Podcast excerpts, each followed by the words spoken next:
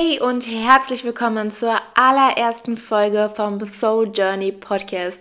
Ich freue mich, dass du heute da bist. Mein Name ist Maria, ich bin die Gründerin von Soul Journey und wir starten heute den Podcast Sei du, denn meine Vision ist es, dass so viele Menschen wie möglich in ihr wahres Ich wiederfinden, egal was für äußere Zustände gerade da sind. Hier wird sich alles um die Themen Spiritualität, Rituale, Manifestieren, Narzissmus und natürlich um das Thema Thema Dualseelen drehen. Ich möchte auch gar nicht so lange drum herum reden. Wir starten auch heute direkt mit einem Thema, in dem wir uns eigentlich schon die ganze Zeit befinden seit einigen Tagen.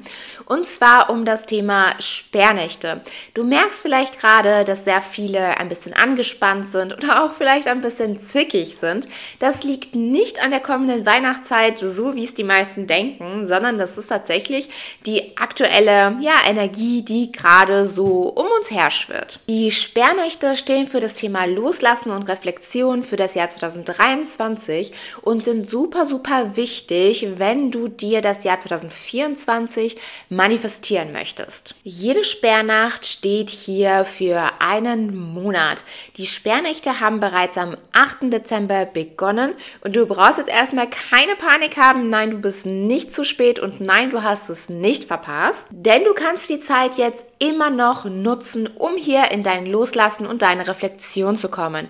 Das Thema Loslassen ist für viele immer so ein bisschen schwierig, weil sie das Gefühl haben, dass sie etwas verlieren. Aber hier geht es eigentlich darum, dass du das, was du gefühlt hast und das, was du erlebt hast im Jahr 2023, hier nochmal ja, aktiv loszulassen, um einfach Platz zu schaffen für Neues. Da jede Sperrnacht für einen Monat steht, haben wir natürlich zwölf Sperrnächte, da wir natürlich auch zwölf Monate haben. Die äh, Sperrnacht vom 8. auf den 9. Dezember steht also somit für den Monat Januar und die weiteren Nächte für die jeweiligen Monate. Du kannst natürlich hingehen und sagen, okay, dann starte ich einfach heute und hole die Monate nach. Du kannst aber auch hingehen und sagen, okay, am 20. Dezember setze ich mich hin und reflektiere einfach mal das komplette Jahr. Das ist ganz dir überlassen und du solltest das so machen, dass du dich auf jeden Fall gut fühlst. Ich empfehle dir, dass du das, was du niederschreibst, schreibst, dir nicht in dein Journal schreibst, sondern du einfach ein loses Blatt Papier nimmst und dir wirklich ja Reflexionsfragen stellst. Zum Beispiel, wie war der Monat für mich? Was ist gut gelaufen? Was ist schlecht gelaufen? Was habe ich erreicht oder was habe ich vielleicht nicht geschafft zu erreichen? Und es geht hier auch nicht darum, sich selbst zu kontrollieren oder sich vielleicht selbst zu verurteilen, weil man etwas nicht hinbekommen hat, sondern es geht wirklich einfach nur darum, dass du positive sowie auch negative Gefühle einfach hier mal aktiv los lässt, denn sie sind ja schon vergangen, du benötigst sie einfach nicht mehr. Wenn du dir die Zeit nimmst, um die Monate zu reflektieren, dann gönn dir auch wirklich die Zeit, nimm dir die Zeit, mach das nicht irgendwie zwischen Putzen und ich muss gleich noch irgendwas erledigen, sondern gönn dir hier einfach mal deine Me-Time für dich.